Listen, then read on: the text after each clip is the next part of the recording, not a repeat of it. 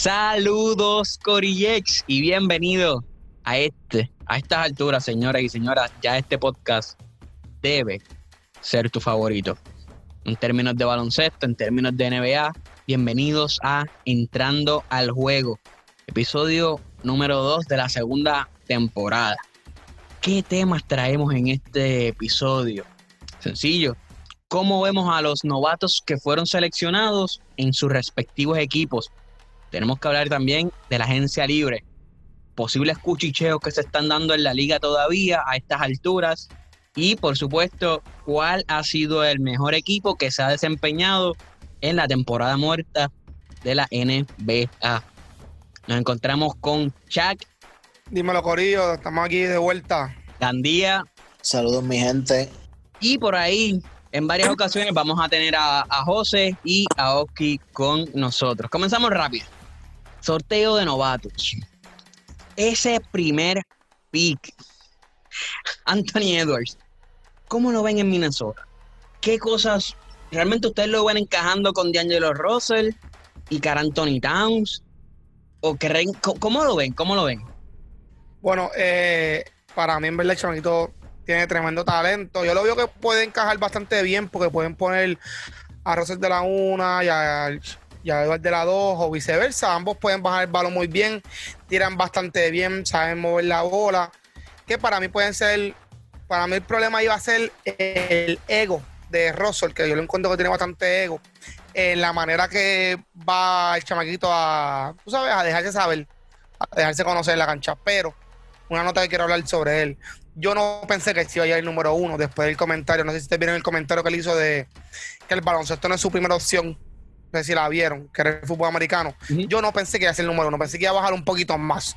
Por ese comentario, porque siempre hemos visto que los equipos de NBA han sido un poquito, tú sabes, como que como delicaditos con esos asuntos cuando mencionan otros deportes.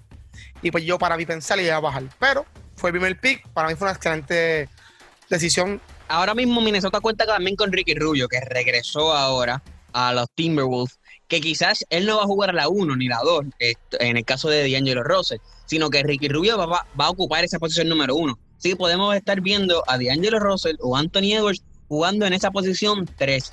Realmente el tamaño ya en la NBA no es tan relevante como en tiempos anteriores cuando se habla del backcourt. Que el backcourt es la posición 1, 2 y 3. Ya eso casi no se ve. Es algo bien raro tu ver una posición fija como tal, excepto el que baja el balón, que en caso del armador, eh, que es Ricky Rubio.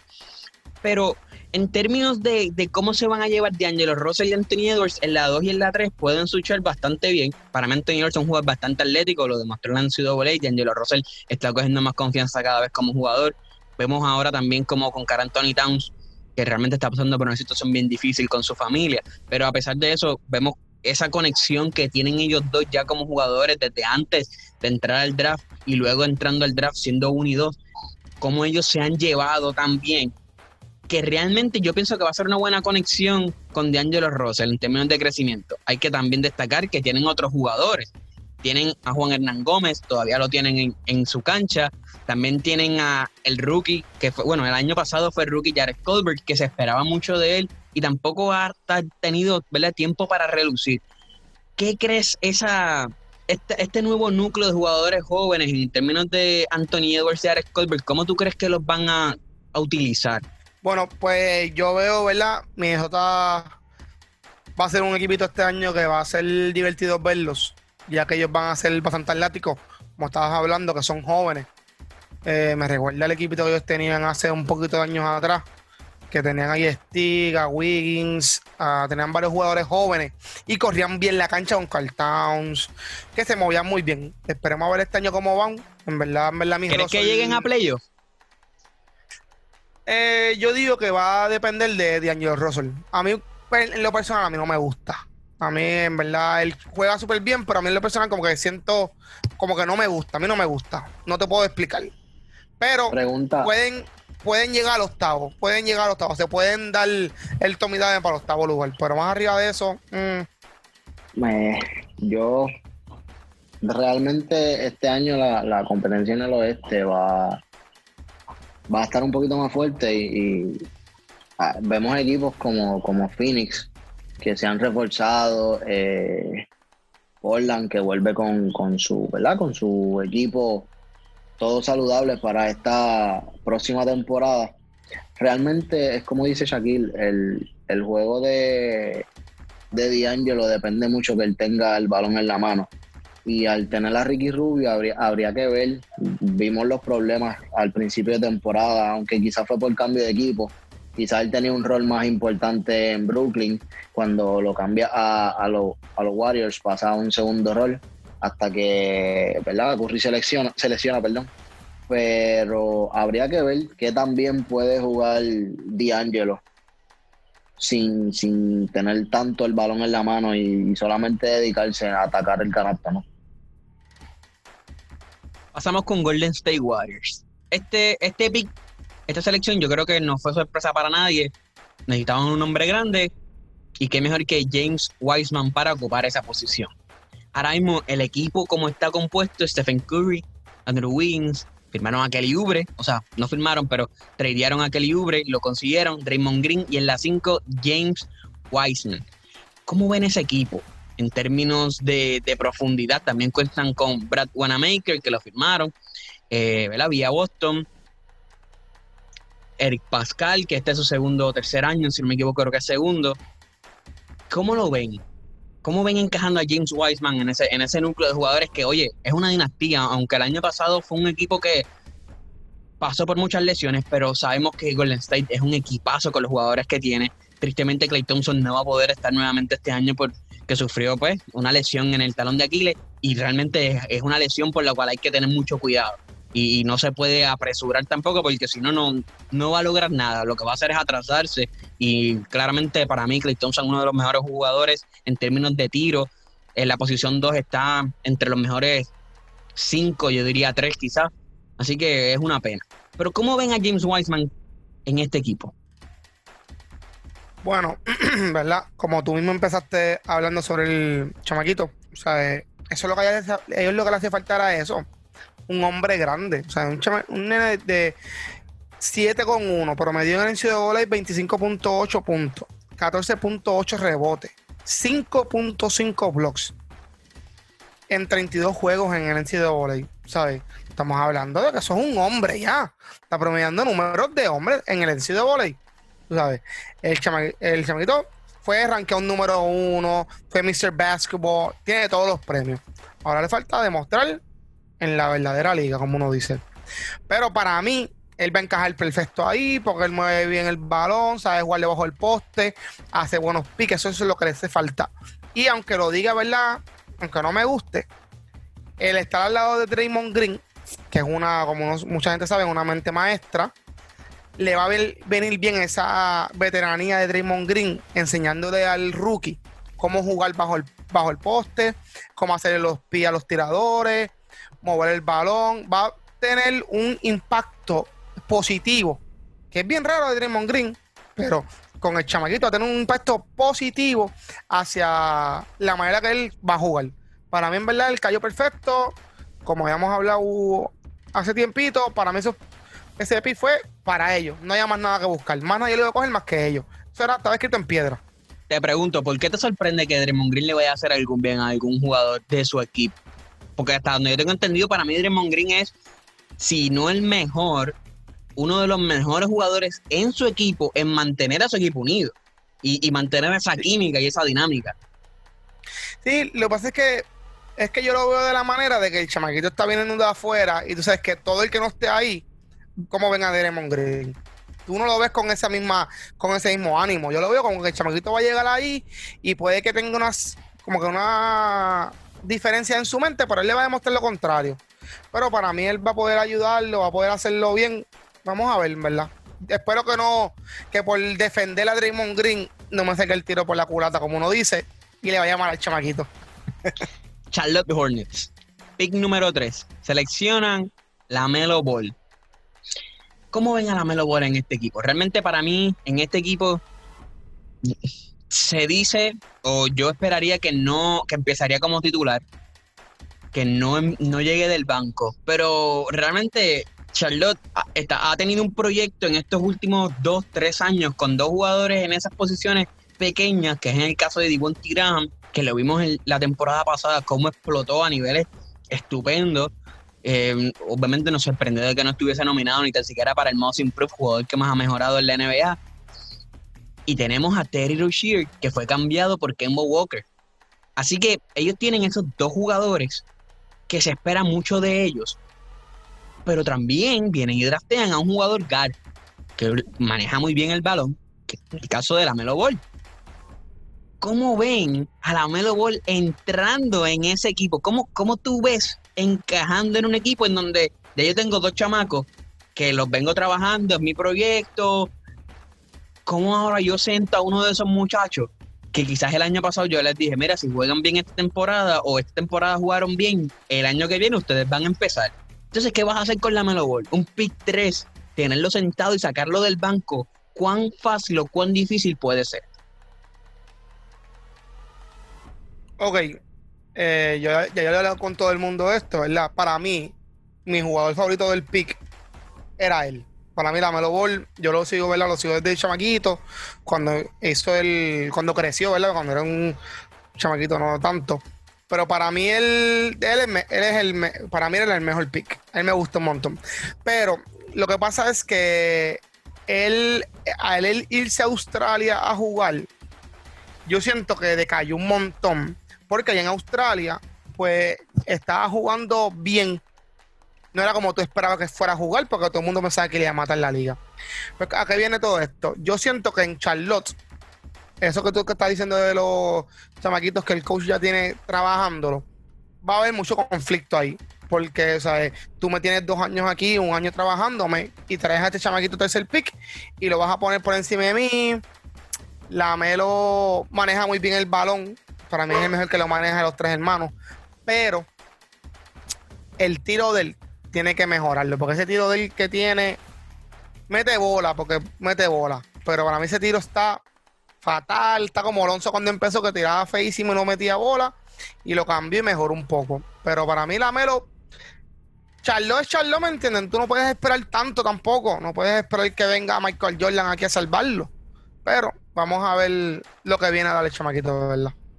Pues tengo yo tengo que quizás diferir un poco, y, es diferir un poco en el hecho de que no todos vimos que, que Rocher salía de, ¿verdad? Llegó a salir en muchas ocasiones, yo diría que la mayoría, del banco en Boston y hacía su trabajo. todos sabemos que hay jugadores que salen del banco y no producen. Hay jugadores que salen del banco y producen más. Y hay jugadores que no importa sean titulares o se, salgan del banco, su producción es la misma.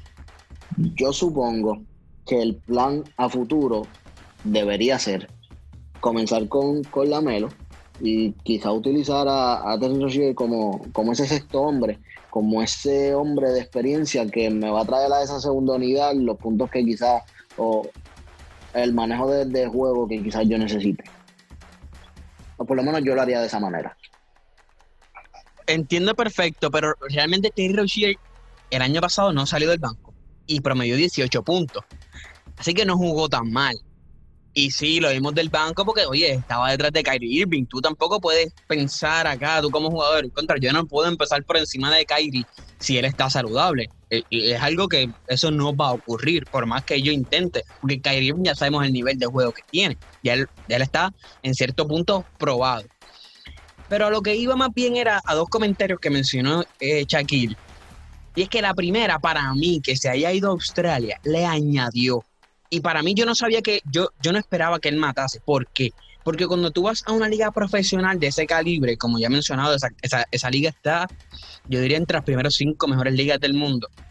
Ya tú estás jugando con gente madura, gente adulta So, yo tú no estás jugando con los mismos chamaquitos que estabas jugando en high school, o los mismos chamaquitos que tú jugaste, qué sé yo, en, en Lituania, cuando jugaste allá pro. No es lo mismo. Ya en Australia hay jugadores que han jugado NBA. Ya en Australia hay equipos que foguean con la NBA. Sobre esa experiencia extra que le añade a la Melo Ball, que pienso que por eso se fue, porque él sabía que esta liga le iba a añadir valor. Para mí fue bastante beneficioso. Segundo, para mí el tiro, sí, la manera de tirar, pero mientras meta el balón, mire, oye, el caso más yo creo que uno de los más drásticos, miren a Chan Mario, Chan Mario nunca cambió el tiro, que era feo. Oye, nadie le puede quitar que era feísimo, pero de vez en cuando metía el balón, así que si la Melo Ball produce con el mismo estilo de tiro, yo creo que no debe haber ningún problema con eso. Ahora, quizás ajustarlo un poco, pero realmente si la sigue metiendo, que sigue tirando, si la quiere tirar con los ojos cerrados y con los ojos cerrados la está metiendo, que la tire con los ojos cerrados. Si no, claro, eso lo entiendo completamente. Pero es que yo estoy viendo en el, en el, en el punto de que un chamaquito de 19 años que tiró en Australia, como estabas hablando de una liga, creo que es de las mejores tres, 5 o 3, no me recuerdo muy bien, eh, que tiró un 31% de field goal. Tú me estás hablando a mí que tú estás tirando un 31% de field goal, ¿sabes? Porque lo que pasa es que el chamaquito le gusta tirar le gusta tirar, le gusta tirar, me está tirando un 31%, que ya tú sabes que hay que dar unos ajustes. Yo no decía que tiene que cambiar el tiro por completo y arreglarlo, no, porque eso no le funciona a todo el mundo. Lonzo cambió el tiro y, lo, y no fue que lo cambió, lo alteró un poco para sacar la bola un poquito más al frente y le funcionó, no, a todo el mundo eso le funciona. Yo me refería a eso, porque él tiene que hacer algo con su tiro, que él está tirando un 31% de field goal, ¿me entiendes? Como que algo estás haciendo mal que tú estás tirando tan poquito, además de tirando muchos tiros demasiado, algo está en el tiro porque tú puedes tirar el feo, pero como tú mismo decías, Sean Mayon, la bolita se metía bastante bien, no tenía un field goal tan malo y él tiraba feo de verdad. El relay lo sacaba del pecho, como uno decía. Eso, es lo que me refiero con lo del tiro. para resumir, Gandía piensa que T. Rozier debería salir como sexto hombre, la Melo Ball comenzando. Shaquille piensa que va a haber problemas pero igual. Yo realmente. Es que va a ser bien difícil. Yo no me atrevo a decir porque realmente va a ser bien difícil como coach tú sentar vuelvo a, a dos tipos que tú tienes como proyecto y traer a la Melo Ball, pero al mismo tiempo trajiste a la Melo Ball, que aunque uno no lo quiera ver, para mí, aunque no está en la NBA, no es una superestrella de la NBA, pero individualmente es una superestrella. Donde llega la Melo, llega la publicidad, llega el Miria, llegan un montón de cosas que le añaden de, eh, ¿verdad? valor al mercado. Así que realmente yo no puedo tener a la Melo Ball sentado en un, en un juego saliendo de sexto hombre, porque la gente se me va a quejar, los fanáticos se me van a quejar. Y sabemos que la NBA esto no solamente es jugar baloncesto y se acabó, esto también es un negocio. Así que yo como franquicia, yo como Michael Jordan no puedo decir contra, ¿qué hago? Siento a uno de los chamacos que ha estado trabajando duro o siento a la Melo Ball que posiblemente sea el futuro de esta franquicia en algún momento dado, porque sé que me va a traer mucho ingreso, me va a traer dinero a la franquicia, cosa que me hace falta para yo poder seguir pagándole a los jugadores. Sí, yo creo, esta decisión para mí va a ser la más difícil que, que Michael Jordan va a tener que tomar después de haberse retirado. Por eso es que estaba diciendo lo de, perdón, interrumpa, por eso es que estaba diciendo lo del el conflicto que iba a haber entre los jugadores. Porque tú tienes dos chamaquitos que los tienes practicando todos los días, le estás endulzando el oído, dándole bonito, y vienes y traes un tercer pick que juega la misma posición que ellos. Porque tú lo puedes muy bien bajarle a la dos. Pero ¿qué pasa? Ahí viene el problema del tiro. Que tú lo puedes bajar a la dos, pero es cuestión del tiro, que él no es una persona de caché. Él tiene un buen caché en chu, pero no es consistente. Él es una persona que, crea su juego con la bola en la mano, como muchos jugadores, como mismo ahorita hablamos de, de Russell, muchos jugadores como él, que crean el juego con la bola en la mano. Por eso yo lo veo a él, el Mi 6-5, yo lo veo con, en la 1. En la 2 lo puedo poner para meter a Royciel, para, para irnos más rápido. Pues si quieren jugar un juego rápido, vamos a meterlo a los dos y Rociel que la baje o que la baje viceversa, porque Rociel tira bastante bien. Pero ahí es que viene el problema de lo que estamos hablando del conflicto de los jugadores, porque en la 2 no lo veo jugando muy bien en la 2. Bien, ahora pasamos a un jugador que realmente a mí me sorprendió, imagino que a muchos de aquí también les sorprendió verlo llegar tan, bueno, no tan abajo, vamos, pero no, no verlo estar entre esos primeros cinco selecciones, Obi Topping. Muchas personas dicen que Obi Topping es uno de los jugadores más preparados que va a salir de, de, college el más para jugar en la NBA. El más preparado. ¿Por qué razón? El tipo ya atlético, ya tiene el cuerpo, tiene el, build, como uno dice, el, la construcción, se dice en español, pero no vamos a hablar de eso. Sí, y realmente o sea, es... le sorprendió que llegaran a, esa octava posición y además de eso, cómo lo ven encajando con un tipo como Roger Barrett, Julius Randle y Mitchell Robinson, que Julius Randle ha venido jugando bastante bien. Tristemente, yo creo que sufrió una lesión en New York, pero Mitchell Robinson es un tipo que defiende demasiado. Así que tú traer a un jugador como Obi Toppin puede añadirle valor a ese equipo de New York Knicks que hacen, yo diría, hace más de 20 años, sigue buscando la manera de colocarse ahí, porque con Carmelo Anthony no lo lograron como quisieron, pero todavía siguen buscando estar en esa posición eh, privilegiada, ¿verdad? Para poderse colocar en una, una mejor situación en los playoffs. Ok, mira, creo que fue el quinto pick, no fue el octavo, Milton. Sí, fue octavo, fue octavo, New York Knicks fue, fue octavo. Sí. Ah, pues, pues fui entonces que dije quinto, discúlpame. Mira, para mí, ok, un forward, 6'9, 220 libras, atléticos, se mueve bien en la cancha, galdea, rebotea. La yompa a larga distancia no la tiene ahí y sabemos, ¿verdad? La menciono porque todo el mundo sabe que hoy en día el NBA es yompa John para larga distancia y media distancia. Eso de guirita, lo ves con los hombres grandes en la pintura, todo el mundo, incluso ves a los hombres grandes tirando de tres. Pero nada, ese fue promedio de 17.1 puntos en las temporadas que jugó el de Volley. Y dos asistencias y ocho rebotes. O sea, para mí, él es el. Para mí, él es el. Para mí, él es el rookie de Yale. Yo pienso que para mí es la persona más preparada, la persona que más va a demostrar en su equipo y se va a ganar ese rookie de Yale. ¿Por qué lo digo? Porque él está en una franquicia como New York que necesita la ayuda. Pero aquí viene el área negativa. Yo lo que pienso es que New York le va a pedir demasiado. No es que él no lo pueda aguantar, pero le van a pedir demasiado para cargar esta franquicia. Lo mismo que pasó con Agilbert el año pasado. Cuando ellos cogieron a Agilbert, para mí será el mejor de los dos, de entre Zion y él, para mí era el mejor de ahí, del pick de Duke. Pero le estaban pidiendo demasiado a él, que él pegara con la franquicia, que se lo echara al bolsillo. Como uno dice, se lo echara al bolsillo, papi, llévanos, a, llévanos hasta la final. Tú puedes con nosotros. ¿Y qué pasó?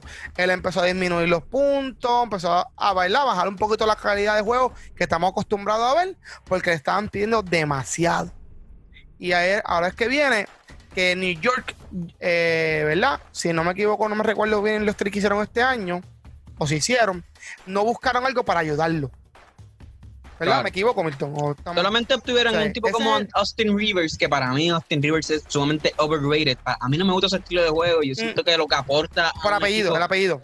El apellido. Claro. Y, o sea, en college era un tipo que era caballísimo, pero cuando llegó en el NBA, ah, no sé. La cosa es que sí, yo pienso que New York eh, para mí, indirectamente te pide demasiado porque el mercado es demasiado. Así que sí, tienes, sí, eh, realmente tienes un, buen punto ahí. Con esto dicho y varios cambios, pasamos a la agencia libre.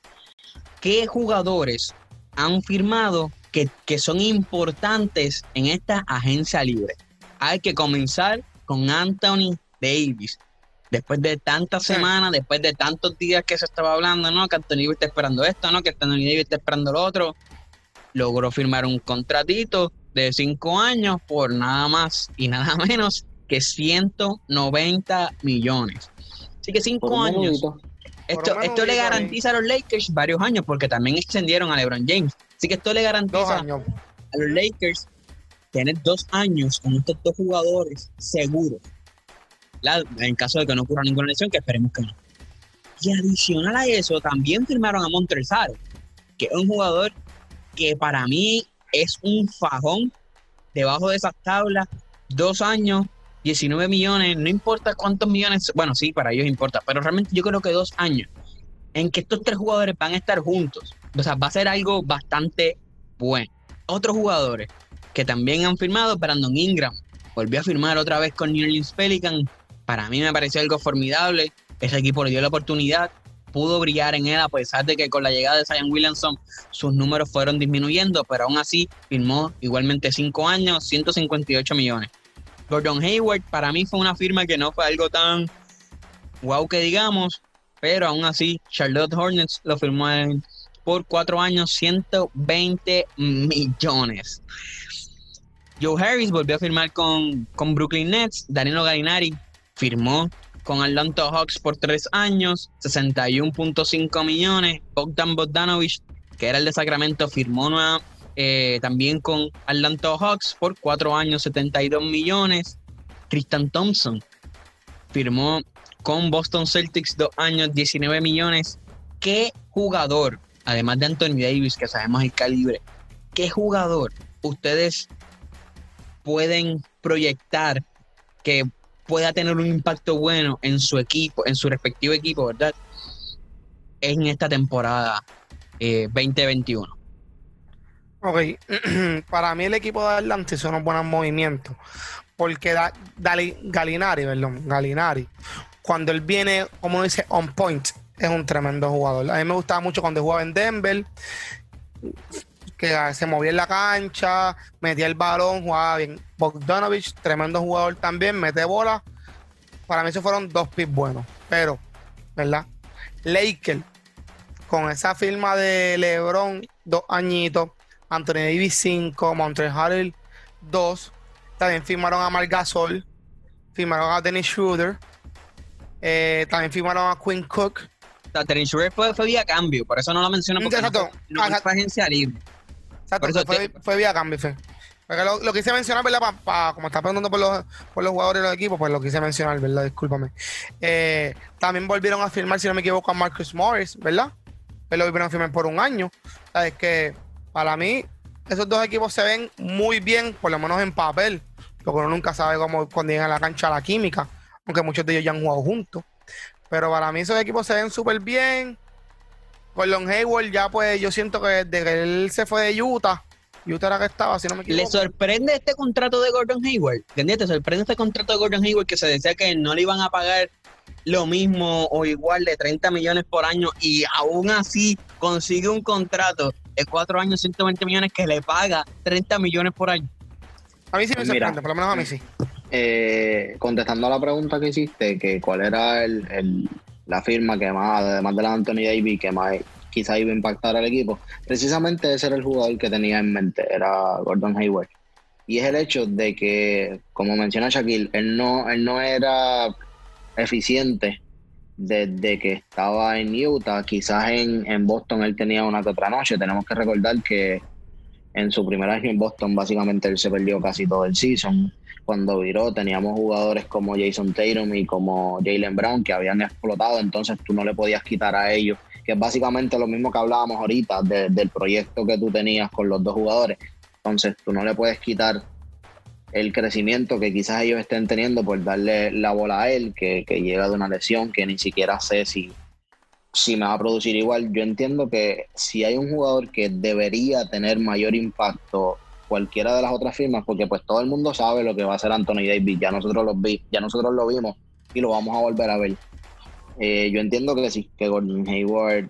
Eh, Pero 30 millones por año, ¿no te parece mucho para un jugador que no ha demostrado quizás su calibre en estos últimos años? Si me mencionas 30 millones por año, probablemente es muchísimo dinero, demasiado, más que el, más que, el que se merece.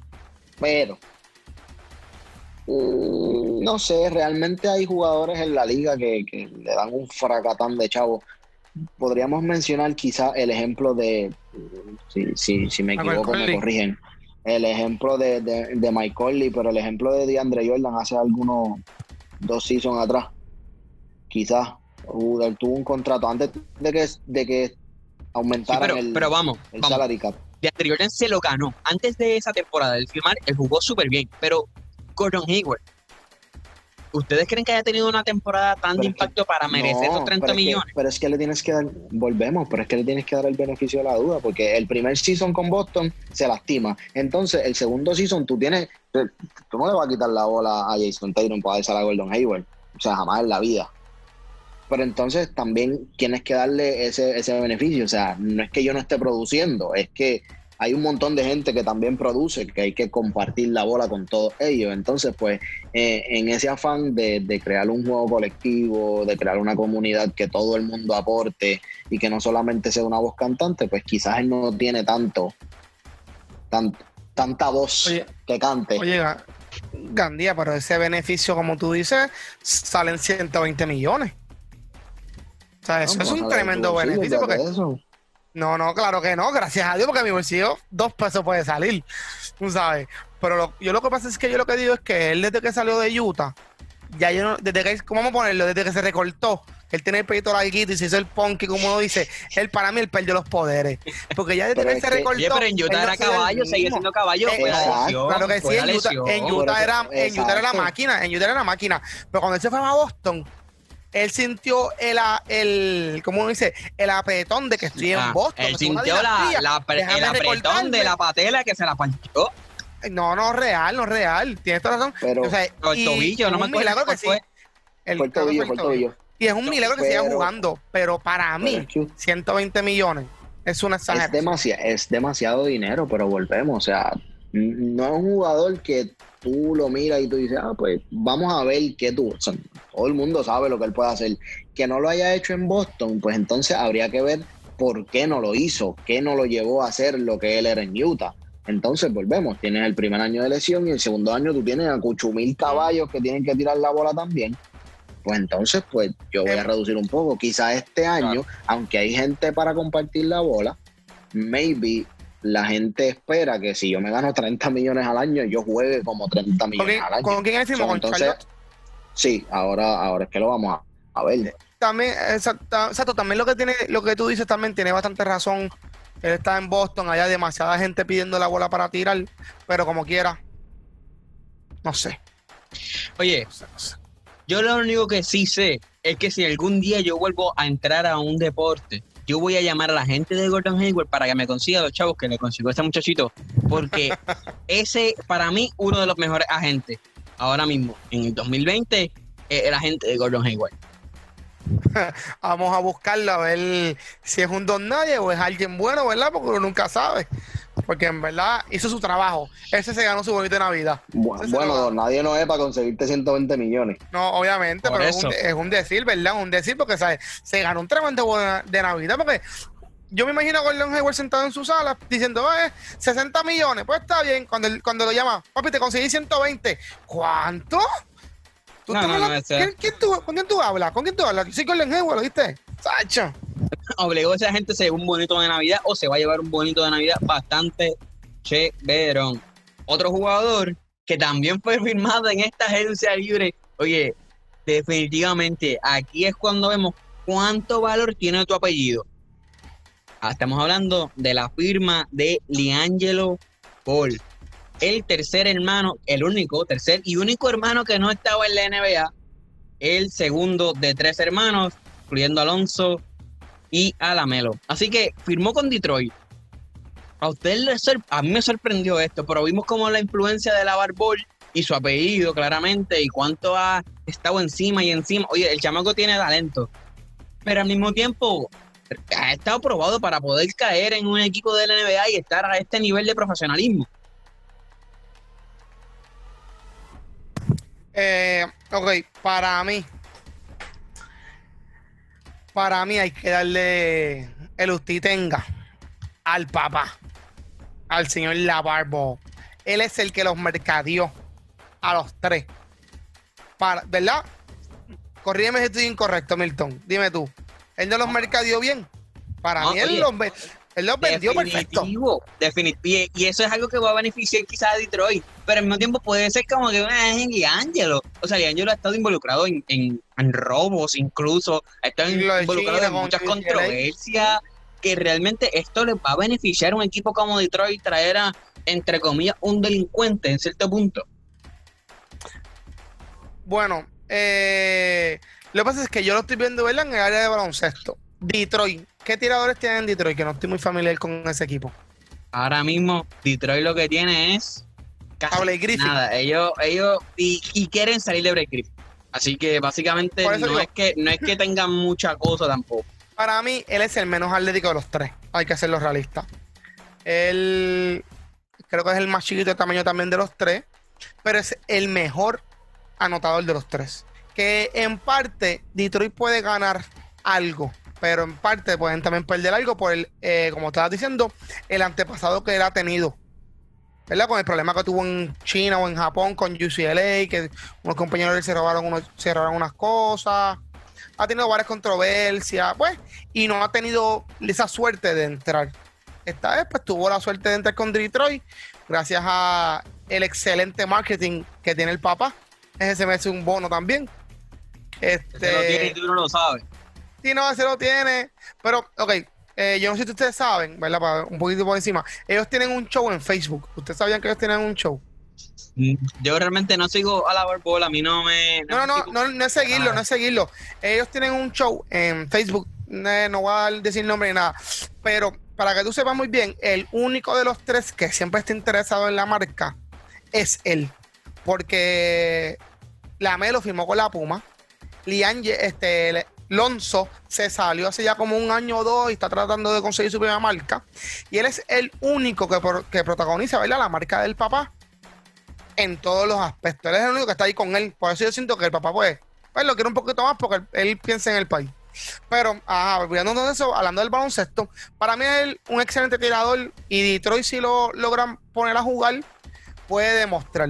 Pero el NBA ahora mismo está muy atlético y él no es tan atlético como uno dice y la estatura que tiene para jugar tres no debe ser muy de Volviendo un poco también a, la profundidad que tiene el equipo, el equipo ahora mismo cuenta con Derek Rose, Dylan Wright, Jeremy Grant, Blake Griffin, Mason Plumley, Killian Hayes, Sekou Boya, un nombre que sinceramente no puedo pronunciar. Eh, make... Nada, tienen un equipo que realmente no es muy bueno en cierto punto de roster.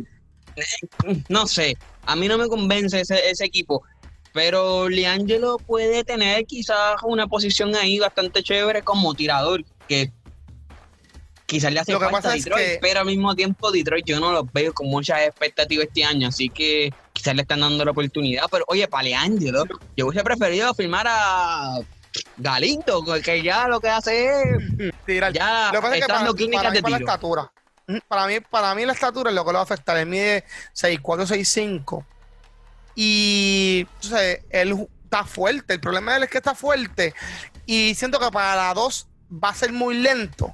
Y para la 3 va a ser muy bajito. Pero como estábamos hablando ahorita, ya ahora mismo el NBA 1, 2 y 3 no tienen nombre. Todos la pueden jugar porque muchos equipos se adaptan al small ball. Otros equipos pues tienen todo el cuadro tiradores. O sea, como que, pero pues Vamos a ver, puede que le vaya bien. Vamos a ver. Bueno, después de esa noticia de D'Angelo, hay que definitivamente pasar a los cuchicheos. ¿Y quién mejor para hablarnos de los cuchicheos que nuestro compañero José? Pam, pam, pam, pam, pam. Y yo les vengo a traer este cuchicheo rapidito, muchachos. Nosotros, entrando al juego, se los dijo primero en todas las plataformas. John Wall por Russell Westbrook. Ha sido confirmado, John Wall pasa al equipo de los Rockets y Westbrook al equipo de Washington Wizards.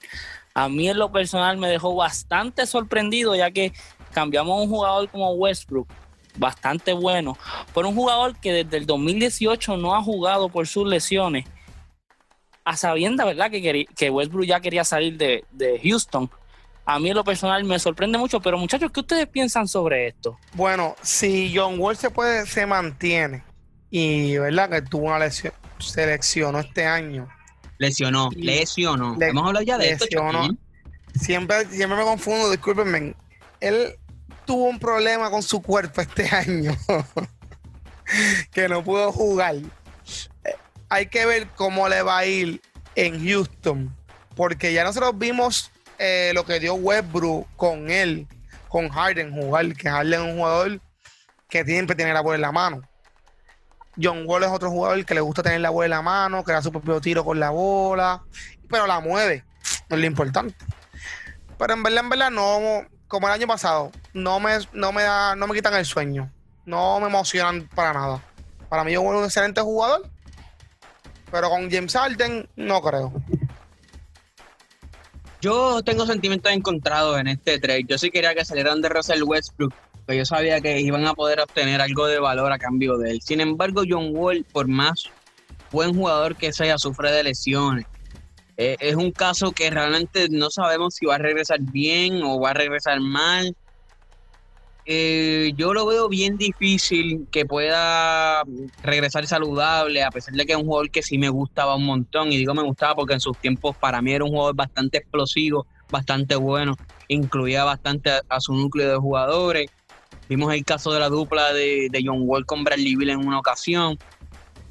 Que también John Wall con James Harden, dado que Bradley Bill es un tipo que es anotador, James Harden también es un tipo que puede jugar esa posición de anotador, quizás se puedan complementar bien. Sin embargo, esa lesión les va a pasar factura en algún momento dado. Para mí, los dos equipos salieron bastante balanceados, a pesar de que los Wizards sí se llevaron un poquito ese trade, porque salieron de un jugador lesionado que no tenían garantía de él. Considero un jugador bastante bueno, a pesar de que lo puedes machar bastante entonces con, con Bradley Bill, que no es un jugador, bueno, en los últimos años debido a que eh, John Wall ha estado fuera, ha necesitado tener el balón encima. Pero yo creo que ahora Russell Westbrook estando en cancha, Bradley Bill sí puede relevar un poquito más de responsabilidad hacia esa parte y entonces concentrarse más en ser un anotador que como ya hemos visto, para mí Bradley Bill ha sido uno de los mejores jugadores en los últimos años en términos de anotaciones. Lo vimos el año pasado encestando eh, juegos de 50 puntos fácilmente a punto de, la eliminación y aún así seguía produciendo. Es un tipo que realmente ha mejorado a pasar del tiempo, sigue mejorando, sigue mejorando, sigue implementando nuevas técnicas de cómo anotar. Creo que eso les va a beneficiar bastante. Ahora bien, Russell Westbrook y un Wall, yo creo que son dos jugadores. Por un lado, Russell Westbrook que es un tipo bastante controversial en cierto punto, a pesar de que muchas veces hace a su equipo mejor o a su núcleo de jugadores mejor pero en esta última temporada yo creo que no lo vi tanto así, porque en muchas ocasiones cuando estaban con los Lakers yo esperaba que eh, Russell Westbrook rompiera esa tradición del triple, sin embargo vimos cómo tiró el triple, lo utilizó y sabemos que Russell Westbrook no es muy bueno del triple, promedia por debajo de los 40% y realmente sí, tú puedes tirar el triple, pero cuando te das cuenta y, y, la calibre que tienes para anotar debajo del aro y penetrar tú deberías utilizar esa herramienta más que la otra.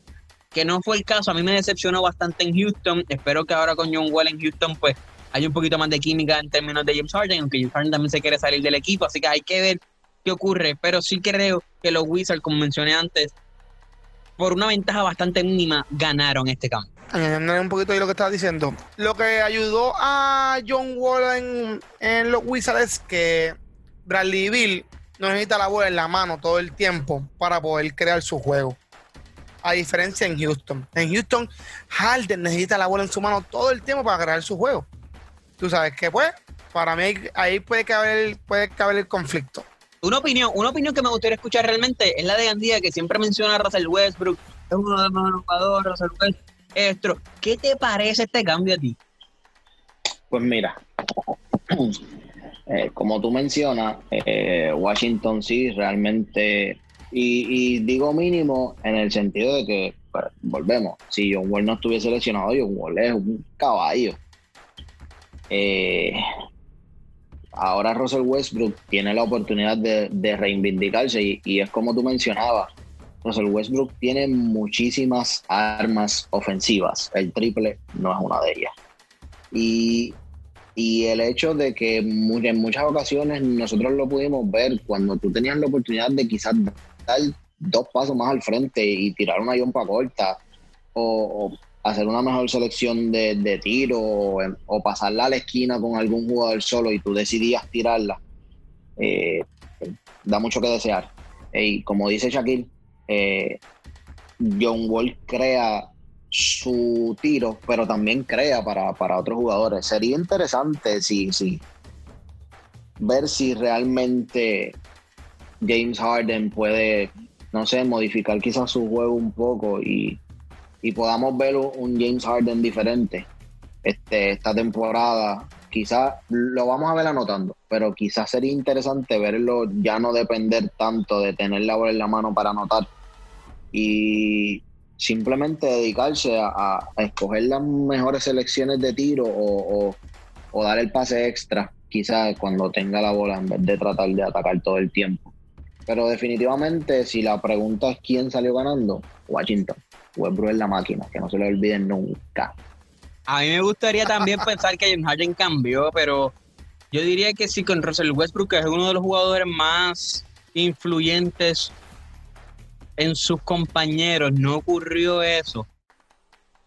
Yo creo que no va a ocurrir, mano. Eh, James Harden tristemente sigue dependiendo demasiado del triple. Oye, para mí es un gran jugador. Tirador. Ahora mismo es eh, quizás el segundo mejor o el mejor tirador de, toda la NBA, ¿verdad? Está Stephen Curry y toda la cosa, pero James Harden, vamos, el tipo hace un step back y, y, y encesta, no importa con cuánto esté encima de él.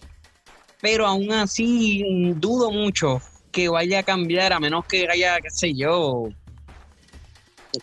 esos juegos contra Lakers fueron desastrosos. Quizás le hicieron cambiar un poquito de opinión, pero yo lo dudo mucho. Yo dudo mucho que James Harden vaya a modificar su juego en algún punto. Si no lo hizo con, con Russell Westbrook, dudo mucho también. Ya él está en los 30, ya es bien difícil tú cambiar una tendencia de juego a esta altura. Así que va a ser un poquito más un proyecto eh, que todo, ¿verdad? Para, para estos Houston Rockets de esta unión entre John Wall y, y James Harden.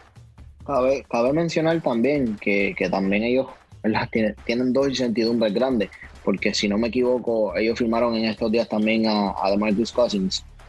Habría que ver también, tú tienes dos jugadores que son propensos a lesionarte, entonces tiene un tercer jugador que las quiere tirar todas. Entonces habría que ver qué, tanto influye el estilo de juego de, James Harden en, esos dos cuerpos que, que básicamente ya están lastimados, ya está pasando factura de Marcus Cousins le propenso a lesionarse todos los años. Bien pocas las veces que está un año entero saludable. So, no, vamos a ver cómo bregan ahí con con el con, los dos, con las dos personas estas que están lastimadas. Y otro cuchicheo que les quería mencionar es James Harden. Se está hablando todavía aunque haya llegado John Wall a Marcus Cousins, se está hablando de que James Harden todavía puede ser cambiado a Filadelfia. ¿Ustedes creen esto posible? ¿Qué paquete puedes incluir a James Harden que pueda traer valor a este equipo? Yo creo que el mejor equipo, el mejor jugador que pudiésemos atraer de ayer, yo dudo mucho que esa gente quiera salir de Ben Simmons. Este, porque Ben Simmons para mí le, le trae más valor a Filadelfia que mismo Joel Embiid, por la razón de que Joel Embiid es un poquito más controversial, más propenso a lastimarse también. Para mí, a pesar de que Ben Simmons, muchas personas lo catalogan con un paquete, maneja muy bien el valor, no tiene tiro, sí, bien, pero el NBA ahora mismo... Sí, pero ah, por, eso que realmente tú lo que necesitas son tiradoras alrededor de, de Ben Simmons. Ben Simmons maneja muy bien el balón jugador que mide 6'9 y puede bajar la bola como si nada, como si fuese un point guard. Y adicional a eso, penetra muy bien, defiende muy bien. Así que yo pienso que en todo caso de que ellos quieran cambiar a una de esas dos estrellas entre Joel Embiid y Ben Simmons, Joel Embiid es el que va a estar incluido en ese paquete de James Harden. En caso ¿verdad? de que sea de que sea un trap. Te pregunto, Milton, ¿tú estás hablando de Ben Simmons o de LeBron James?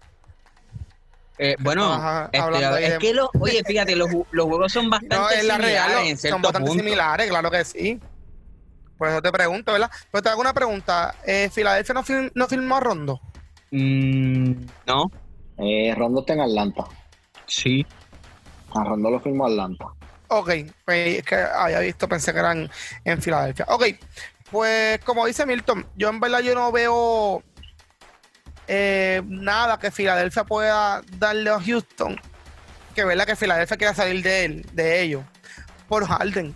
No lo veo como que algo que a Houston le dé, le quite el sueño para salir de Harden. Porque obviamente él no quiere jugar ahí, no quiere jugar ahí, fine. Pero tú tampoco lo vas a, tú no vas a comer chinas por botella como uno dice, ¿me entiendes? Tú no lo vas a dar por dame dos del, del segundo round y ya.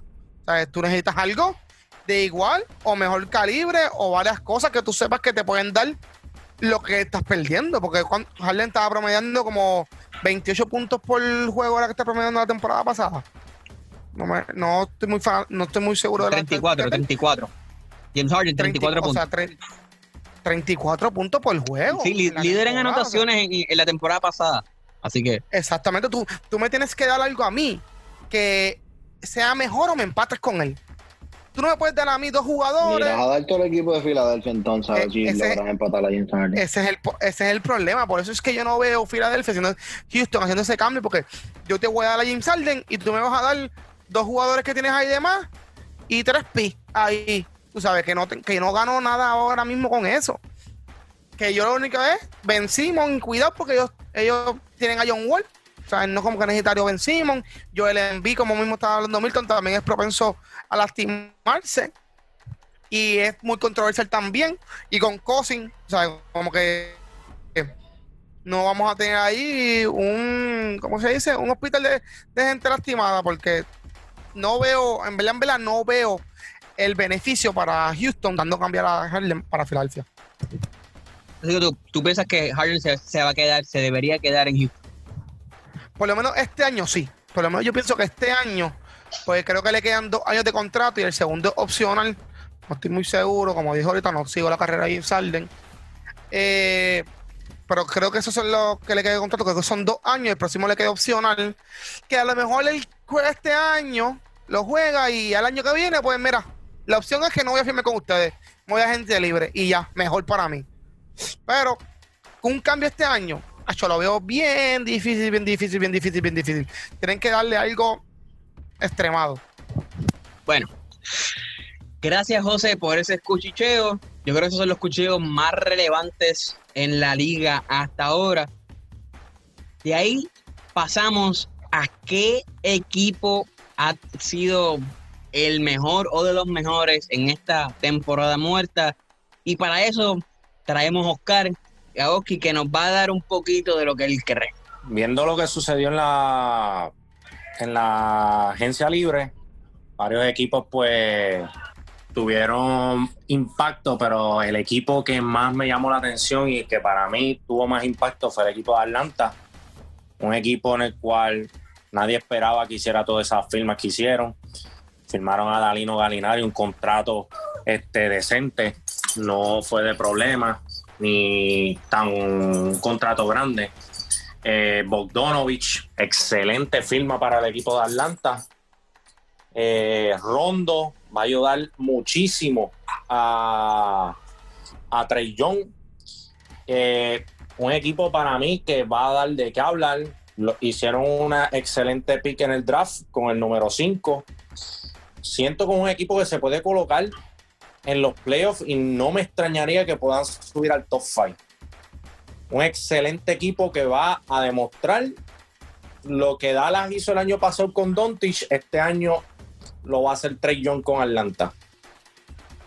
Yo estoy bastante de acuerdo en que uno de los equipos con más empuje en este postemporada, en esta temporada muerta, pero los Atlanta Hawks, porque el año pasado esa gente ni tan siquiera entró a la burbuja. Y con este equipo que ellos han formado, ellos van en camino a por lo menos llegar a postemporada. El traer a Dalino Galinari, que mucha gente dice, mira, Dalino Galinari realmente en Denver hizo lo suyo, pero en OKC cuán relevante fue en OKC. Y sí, no fue un jugador de mucho impacto, pero Galo realmente es un jugador bastante bueno eh, en el perímetro.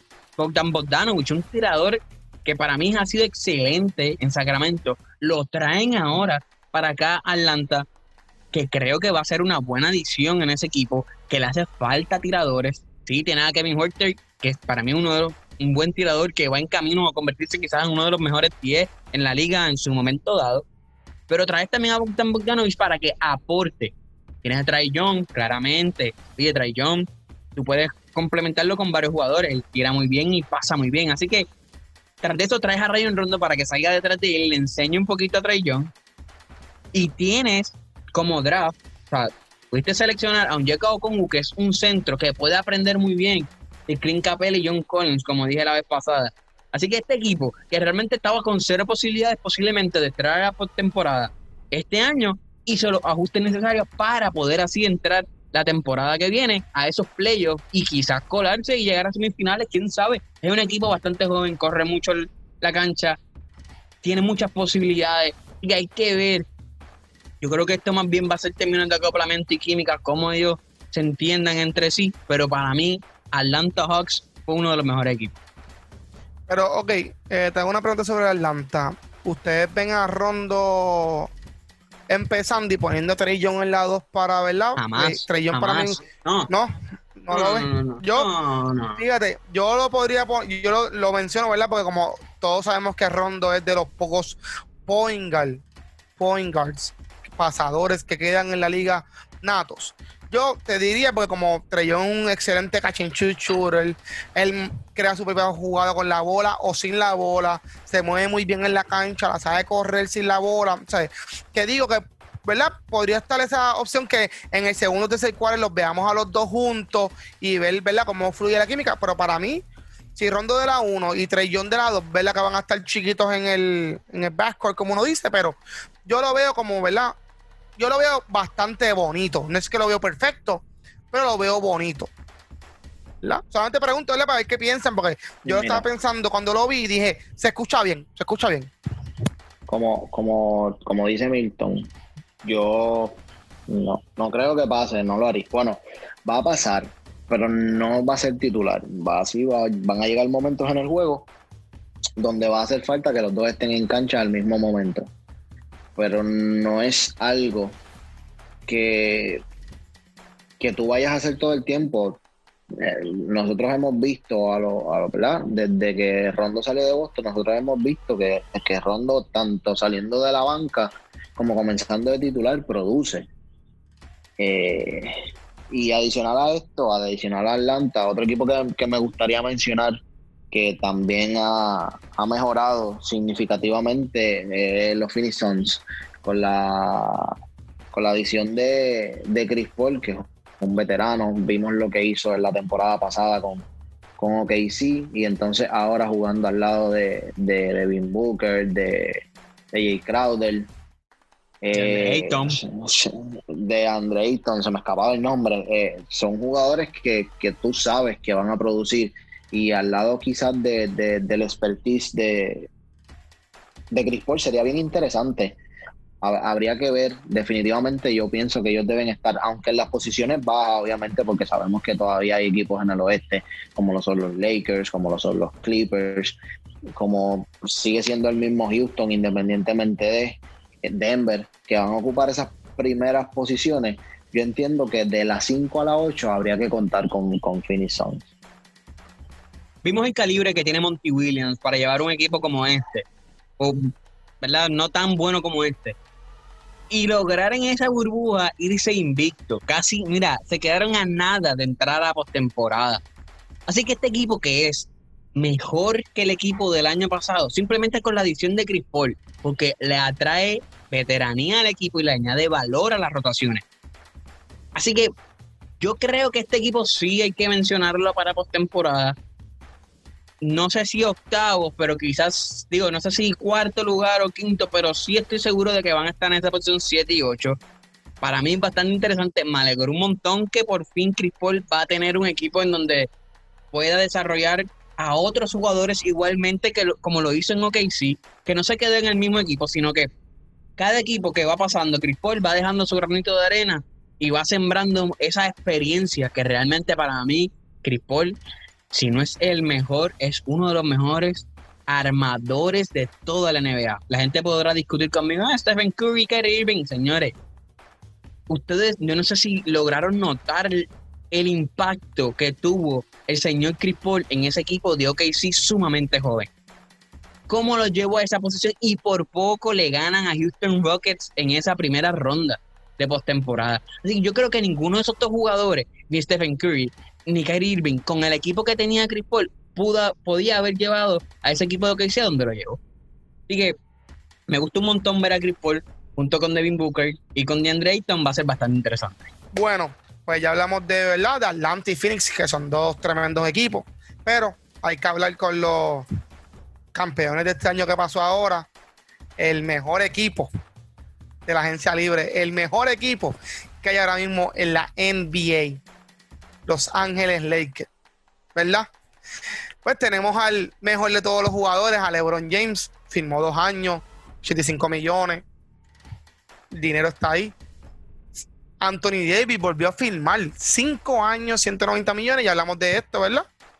Y además de eso, traemos vía trade a Dennis Schroeder, traemos a Montres Harrell, traemos a Marc Gasol, traemos a Quinn Cook, volvimos a hablar, volvemos a, firmar a Marcus Morris, tenemos a Cowell Pope. Me da mucha pena que hayamos salido de, de Rondo, porque en verdad para mí él caía muy bien. Esa final tuvo un excelente empuje al final, pero pues no lo pudimos aguantar. Pero para mí el mejor equipo que se ve, todo el mundo lo sabe. El que diga que no, no sabe. En Los Ángeles Lakers, por, ¿verdad? por las obvias razones de, de los jugadores estrella, roleplay que tenemos, excelentes jugadores que salen del banco. Para mí se ve muy bien el equipo de Los Ángeles Lakers. Se ve, podría decirte que se ve igual o mejor que el del año pasado. Quiero hacer dos menciones honoríficas a los equipos de Portland Blazers, porque realmente a pesar de que salen de Hassan Whiteside, obtienen a Enes Kanter, firman a Robert Covington, obtienen a Derek Jones Jr., que es un jugador bastante atlético, lo vimos jugando con Miami, obtienen también a Harry Giles, que estaba jugando bastante bien en Sacramento, firman nuevamente a Carmelo Anthony, le dan otra vez la oportunidad, así que yo creo que este equipo se mantuvo bastante igual y mejoró. O sea, no se mantuvo bastante igual, ¿verdad? Pero mejoró, que fue algo bastante Para- beneficioso para el equipo. Para mí la, la firma otra vez, no sé por cuánto firmaron a Carmelo, no sé ni nada, pero para mí fue una, ¿verdad? Que lo volvieron a firmar, para mí fue excelente, porque el año pasado él jugó muy bien, jugó en la burbuja muy bien, él demostró que todavía le queda, o sea, es un jugador que si tú preguntas, vi hace mucho tiempo un video de jugadores que se te hacían difícil guardiar, o sea, eh, mucha gente mencionaba a Carmelo Anthony porque es un jugador que mete la bola de donde le dé la gana a la cancha y es un hombre que juega power forward, que sabe usar su cuerpo. ¿Sabes? Eso fue una buena adquisición para los Portland, que pues para ayudar a Damian Lillard a- y a los demás muchachones que tenemos allí. Para mí Claro, fue excelente que lo hayan firmado otra vez. Cuentan también con Zach Collins nuevamente. Otro equipo que me gustaría destacar en esta agencia libre, Oklahoma City Thunders. Esa gente obtuvo, por todos los cambios que hicieron, aproximadamente 18 picks de primera ronda de aquí al 2027. Así que ese equipo sigue ¿Cómo en reconstrucción. ¿Cómo fue? 18 picks de 18 primera picks de aquí ronda. De primera ronda de aquí al 2027. Obviamente, los 18 picks no son al año que viene, sino no, que no, se están no. dividiendo en ese rango de aquí al 2027. Así que Y eso, eso sin Claro. saber cuántos picos han al final, ¿me entiendes? Como que, que claro, en lote. todavía les queda bastante. Ellos, Ujú. Oye, por esos picks ellos pueden obtener, qué sé yo, alguna estrella o algún jugador que sea bastante relevante. Ellos Claramente, están mirando el futuro. Ellos están mirando el futuro, como uno dice. esto es un indicio de que Oklahoma City todavía sigue en reconstrucción. Vimos como en esa primera reconstrucción en algún momento dado lograron reunir a Russell Westbrook, James Harden y Kevin Durant. Quizás es lo que están intentando hacer de nuevo, poder colocar esos tres jugadores o tres jugadores élites nuevamente juntos a ver si así obtienen el mismo éxito del 2010 al 2012. Así que hay que ver qué van a hacer esos equipos con estas movidas y cómo reaccionan y cómo funcionan, pero de eso estaremos hablando en el próximo episodio. Esto ha sido todo en el episodio de hoy, episodio número 2, temporada número 2. Contamos con la participación de Chuck Gandía, la intervención de José Ioski, este servidor Milton. Hasta la próxima. Recuerde siempre lavarse sus manos. Todavía estamos con esto del COVID, estamos en Cerrona. Las cosas han empeorado un poco, pero hay que unirnos en solidaridad para lograr vencer esta pandemia que todavía nos tiene encerrados. Que nada, muchas gracias por todo el apoyo. Síguenos en nuestras redes sociales, Facebook, Instagram, como entrando al juego, en Spotify, Apple Podcast, Google Podcast y todas las aplicaciones de podcast que usted tenga y conozca como entrando al juego. Así que nada, Saludos, Coriex, y chequeamos.